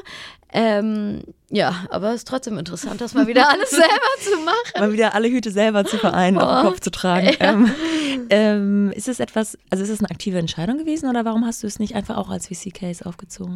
Nee, da ist auch vielleicht so ein bisschen, also für den Moment ist das, habe ich mich aktiv dafür entschieden, dass ich das selber finanziere, dass ich ähm, das erstmal so gut wie alleine mache ähm, und mir dann sicherlich nächstes Jahr, wenn ich sehe, wie das angenommen wird, funktioniert das, was ist so die Resonanz aus dem Markt, dann werde ich mir sicherlich nochmal die Karten legen, was jetzt irgendwie, ja. also was meine Vision ist, wie groß meine Vision ist und was ich dafür brauche. Ähm, aber ich glaube, für den Moment ist das total der Weg, den okay. ich dafür richtig erachte. Hm. Höre ich da schon wieder Deadlines raus? Ja, stimmt. Oh Gott, na gut, dann sage ich mal jetzt 20, spätestens 2025. äh, kannst du uns ein bisschen mitnehmen in deinen aktuellen Arbeitsalltag? Wie sieht das aus? Wie, wie bist du strukturiert? Ähm, ist jeder Tag anders oder hast du so einen, so einen Fahrplan, wie du die Montag bis Freitag gestaltest? Oder ist es vielleicht gar nicht Montag bis Freitag? Ja, ähm, ja, es ist leider nicht Montag bis Freitag, weil ich einfach sehe, dass ich unter der Woche natürlich mit dem mit den Kids und so weiter gar nicht mehr so oder gar nicht mehr alles schaffe, was ich mir so vornehme genau. Was natürlich auch dem geschuldet ist, dass ich jetzt in der Endphase bin, wie gesagt, alles selber mache und das dauert einfach teilweise echt lang. Genau. Ähm, ich hoffe nicht, dass, also mein Ziel ist schon, dass es, dass es bald wieder Montag ja. bis Freitag ist, auch wenn man natürlich immer irgendwie erreichbar ist und so weiter. Ähm, ich habe ein Büro, wo ich eigentlich jeden Tag hingehe, weil ich bei mir gemerkt habe, dass ich da einfach deutlich effizienter arbeite und dass ich auch dieses Rauskommen brauche. Ja. Ähm, ich bin schon unter der Woche, mein Mann äh, arbeitet, ist schon auch sehr beschäftigt und auch relativ viel weg ja. ähm, unter der Woche beruflich. Ähm, darum habe ich, also Mon Montag, Dienstag, Mittwoch habe ich äh, eine Babysitterin, die die von der Kita abholt und ich komme dann um sechs, Viertel nach sechs nach Hause. Oder mein Mann, wenn er da ist. Also da teilen wir uns dann schon gut auf. Aber in dem Case, wo er nicht da ist, bin, komme ich dann, bin ich dann da, bringe die morgens natürlich zur Kita und äh, Donnerstag und Freitagnachmittag verbringe ich mit denen. Und äh, die Wochenenden, das klang jetzt so raus, als du die auch noch ein bisschen nutzt. Ja, ja, die nutze ich auch. Zumindest aktuell. Ja, aktuell, ja. Ja, weil ich auch einfach, merke ich auch, ich bin auch einfach abends total fertig. Mhm. Ne? Also wenn ich abends, äh, wenn ich früher da abends bis um 10 saß und wirklich noch gearbeitet habe, ähm, setz, also kann ich mich gerade kaum noch, nachdem die Kinder schlafen, um, ich sage jetzt acht, Viertel nach acht, da bin ich dann auch selber so erledigt, ja. dass ich mich da jetzt auch nicht mehr zwei Stunden regelmäßig hinsetze. Also klar, wenn irgendwas Wichtiges ist, kann ich mich schon noch mal dazu ähm, bekommen, aber so, ich versuche das schon zu vermeiden, weil ich einfach nicht mehr so frisch bin ja. im Kopf. Ne? Darum, das ist sicherlich auch einer der Hauptgründe, warum ich mich teilweise gerade am Wochenende ein paar Stunden hinsetze, weil ich einfach merke, dass ich da viel frischer bin und einfach die Sachen auch nur noch halb so lang dauern, ja. als wenn ich sie irgendwie Donnerstagabends von 21 bis 22 Uhr mache. Ähm, genau, und da ist es aber dann auch oft so, dass mein Mann einfach Ausflüge mit den Jungs macht. Ja, cool. Ja. Habt ihr so ein äh, Roundtable gehabt, du und dein Mann? Ich meine, der kennt dich jetzt schon auch wahrscheinlich einige Jahre mhm. und durch äh, sämtliche beruflichen äh, Wege hindurch. Ähm, und euch mal zusammengesetzt, wie ihr das Ganze so aufziehen wollt, oder hat sich das immer so irgendwie ergeben? Ähm, ja, also wir reden schon viel darüber. Ähm, und genau, auch immer wieder. Also ich glaube, dass das auch so ein Fahrplan ist, den man immer wieder readjustieren muss und gucken muss, okay, das klappt, das klappt nicht. Ähm, einfach weil, also auf jeden Fall bei mir, weil sich das ja auch so verändert hat wieder. Ne? Also ja. letztes, letzten Sommer ähm, war, hatte ich, habe ich ja selber deutlich weniger gearbeitet als diesen Sommer.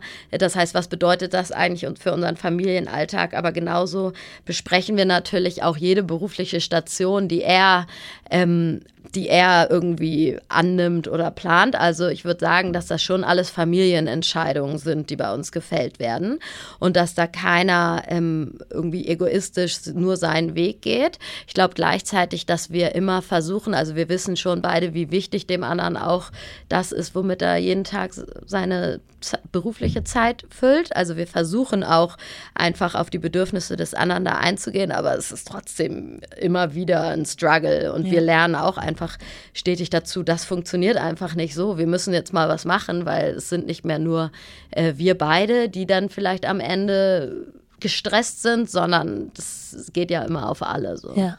Jetzt sind deine Kinder vier und zweieinhalb. Das heißt, ähm, vier Jahre hast du jetzt schon Erfahrung mit dem Thema Vereinbarkeit bezogen auf Familie. Und trotzdem sind diese vier Jahre ja total unterschiedlich schon gewesen. Also ähm, die Unique-Zeit, die, ich sage jetzt mal in Anführungsstrichen freie Zeit, jetzt die Neugründung. Was würdest du sagen, ist so die ähm, beste Vereinbarkeitszeit gewesen und gleichzeitig aber vielleicht auch gar nicht unbedingt die ähm, zufriedenste oder so befriedigendste? Weil ich kann, ich kenne das Gefühl, dass es zwar vereinbar gerade super klasse klappt, aber mich eigentlich nicht erfüllt. Weißt du, was ich meine? Dann hat Total. man irgendwie super viel Zeit und kann alles in deinen Hut bringen, aber man ist eigentlich gar nicht an dem Befriedigungslevel oder dem äh, Befriedigungstank quasi um, an oberster Stufe. Absolut. Wie du das einschätzen? Ähm, und da nochmal dazu was gesagt und es ist ja auch total so, nur weil ich jetzt mehr Zeit für meine Kinder habe, aber gleichzeitig selber gerade gar nicht das Gefühl habe, dass ich mich irgendwie beruflich weiterentwickeln kann, dass ich was lerne und so weiter. Das nur weil ich mhm. dann mehr Zeit habe, bedeutet es ja nicht, dass ich eine bessere Mutter bin. Ne? Also ich glaube auch total daran, dass es für meine Kinder total äh, also wir erzählen denen natürlich auch, was wir arbeiten, woran wir gerade, die, ja. die, die, verstehen das natürlich alles noch nicht, aber ich glaube auch, dass es total wichtig ist, seinen Kindern mitzugeben, dass auch äh, dass der, der, das Berufliche und womit man seine Zeit füllt, total wichtig einfach für uns als Eltern ist, was wir dadurch vielleicht auch wieder viel bessere Eltern sein können, weil wir einfach ausgeglichen und glücklich sind mit dem, was wir beruflich machen. Ähm, und ich finde es auch mein, meinen Kindern gegenüber total wichtig zu zeigen, dass Arbeit auch Spaß bringen kann und dass wir das auch gerne machen. Ja. Ne? Und dass uns keiner dazu zwingt, da jetzt jeden Tag äh, wieder an was Neuem zu bauen, ja. beispielsweise. Ähm, genau, also ich glaube, genau meine Phasen, wie du richtig sagst, waren natürlich total unterschiedlich. Ich würde sagen, dass als ich nach meinem ersten Sohn beruflich bei Unique wieder eingestiegen bin, das war natürlich irgendwie perfekt, weil ähm, das Unternehmen war so strukturiert und so groß, dass, dass man das gut in diesen Stunden, die man hatte, ähm, irgendwie managen konnte. Gleichzeitig hatte ich als Geschäftsführerin natürlich auch einfach Themen bei mir auf dem Zettel, die total fordernd trotzdem sind. Ähm, und genau, gleichzeitig war ich in der schönen Situation, dass ich es mir so bauen konnte, wie ich möchte äh, und auch relativ viel Zeit und auch entspannte Zeit mit meinem Sohn verbringen konnte. Gleichzeitig habe ich aber ja auch meinen zweiten Sohn äh, in dieser Rolle bei Unique bekommen, mhm. wo das mhm. dann natürlich einfach dadurch, dass ich äh, in einem strukturierten Exit-Prozess war, drei Tage nach Entbindung wieder in Calls saß. Also ich habe ja beides davon, von der ja. Phase habe ich ja eine ja. total gute äh, Erfahrung, aber auch eine, wo ich sage, oh ja, das gehört vielleicht als ähm, Geschäftsführerin dazu, aber möchte ich jetzt vielleicht auch so nicht nochmal ja. erleben müssen. Ähm, genau, also ich glaube von daher so diese perfekte Zeit gibt es dann vielleicht auch gar nicht. Also ich glaube wirklich ganz stark daran, einmal dass das, also mich als Menschen macht auf jeden Fall eine Balance am zwischen Dingen am glücklichsten und da bin ich am ausgeglichensten und kann auch am bin auch einfach so the best version of myself ja. und damit meine ich wirklich, dass ich das Gefühl habe, dass ich beruflich an ähm, fordernden Themen arbeite, die mich einfach erfüllen und auf die ich Bock habe und die mir Energie geben, dass ich dass, dass ich aber trotzdem noch entspannt sein kann und nicht irgendwie in der Überlastung bin, dass ich Zeit mit meinen Kindern verbringen kann. Ähm, genau, dass ich auch noch Zeit für mich habe, wenn es hm. geht und ja. auch noch mal zweimal die Woche laufen gehen kann. Also so, ich glaube total an so eine Balance und das heißt natürlich aber auch nicht, dass ich den ganzen Tag irgendwie zu Hause sitzen möchte und ganz viel Zeit nur für meine Kinder jeden Nachmittag die ganz früh abhole und nur was mit denen machen möchte und mich den Rest des Tages um unsere Einkäufe kümmern will. So. Ja. Mhm. Ist gut, wenn man sich selber auch gut kennt. Ne? Manchmal muss ja, man jetzt auch mal herausfinden, was einem gut tut. Oder man hat eine Vorstellung davon, wie man als Mutter ist und dann merkt man, oh, das ist doch anders, als ich mir gedacht habe oder so. Gibt's ja auch. Genau, ich glaube, das ist so total Learning by Doing. Ja. Ne? Also man wird ja in diese erste Elternzeit, wurde ich auf jeden Fall, ich habe mich natürlich total darauf gefreut, aber man wird da ja schon auch ins kalte Wasser mhm. geschubst. So, ne? Mhm. Und vor allen Dingen, wenn man jemand ist, der immer super viel ähm, daraus gezogen hat aus irgendwie diesem positiven Feedback in seinem Job und dass man gesehen hat, ja. es geht immer höher und schneller und größer und Ei, was machen wir hier Tolles, ja. Äh, ist das natürlich schon eine wahnsinnige Umstellung. Trotzdem muss man auch wieder sagen, ähm, ist es natürlich auch irgendwie eine coole Situation, dass ich überhaupt die Möglichkeit hatte, ein paar Monate Elternzeit zu nehmen, obwohl ich Geschäftsführerin bin. Mhm. Ne? Also, ja. Ja, stimmt. Wenn man jetzt vergleicht, das, ähm, also wie gesagt, dieser 20er zu der 30er, ähm, diese Thematik, dann aber auch äh, die Thematik Berlin zu Hamburg. Fühlt mhm. es sich in Hamburg anders an zu gründen? Ähm, also ich glaube, man ist auf jeden Fall so ein bisschen mehr ab von, also Berlin ist natürlich schon, da ist wahnsinnig viel los. Es ist nochmal eine Bubble in der Bubble. Man kennt da, ich habe da ein sehr gutes berufliches Netzwerk die, die, das verschwimmt natürlich auch alles. Da kannst du, wenn du möchtest, jeden zweiten Tag auf Abendveranstaltungen gehen ja. und so weiter. Da ist natürlich auch unheimlich viel los. Und hier in Hamburg muss man sich, finde ich, die, die Kontakte dann schon ein bisschen gezielter suchen, was mhm. ich auch total gemacht habe, seitdem wir hier sind, ähm, weil ich hier natürlich schon ein äh, nicht so großes berufliches Netzwerk einfach habe.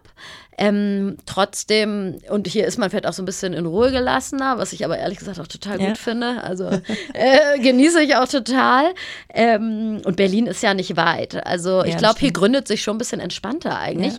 Und gleichzeitig ist ja auch viel mehr passiert. Also viel passiert in den letzten Jahren. Ja. Also ja. Ja, das ist ja ein Thema, was, ich, was mich ja sehr umtreibt, äh, gerade seit Anfang des Jahres. Ähm, wir haben ja dazu auch schon mal gesprochen, zu der Eventreihe, die ich da angefangen habe, äh, weil ich ähm, die Präsenz der Berlinerin äh, so großartig finde und ich nicht verstehen kann, warum die Präsenz der Hamburgerin noch so überschaubar ist. Jetzt wärst du doch ein gutes Beispiel, da noch mal ein bisschen mehr Präsenz reinzubringen, also auch als Personal Brand, als dein Gesicht. Äh, so wie viele Berlinerinnen das ja auch machen und auch so spielen. Ähm, ich glaube, weil sie auch Lust drauf haben und weil es natürlich auch wirtschaftlich oder beruflich gesehen echt einfach ein Vorteil sein kann. Ähm, ist das was, was du andenkst vielleicht bei diesem neuen Schritt äh, zu Lunary? Ähm, genau, also ich werde bei Lunary schon auf jeden Fall auch mit meinem Gesicht da stehen und ähm, auch selber diese Motivation und die Produkte und so weiter erklären. Ähm, also ich bin schon auch Teil der Marke. Ähm, trotzdem wird es jetzt nicht so sein, dass ich mein Privatleben oder so irgendwo groß zeigen werde. Also es ist schon und das ist natürlich auch alles total verzahnt so, ne? Ja. Aber es ist jetzt, ähm, also man wird jetzt nicht mal die Kinder da sehen oder ja. so. Ja. ja, verstehe. Ist auch eine bewusste Entscheidung sicherlich, ne? Ja, absolut. Finde ich auch nachvollziehbar. Ähm, ich bedanke mich für den Moment. Wir hören uns nochmal in der Playground-Folge. Da werde ich dir ein paar schnelle Fragen zuschießen und du kannst dir aber so viel Zeit nehmen, wie du gerne möchtest.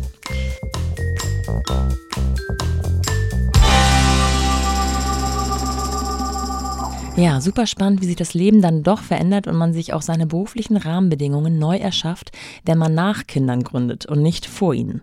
Ich hoffe, es hat euch gefallen. Alle Infos zu Leas neuer Gründung von Lunary findet ihr in den Shownotes. Teilt und empfehlt den Podcast gerne weiter und wir hören uns nächste Woche noch einmal mit Lea Lange. Bis dahin, eure Nora.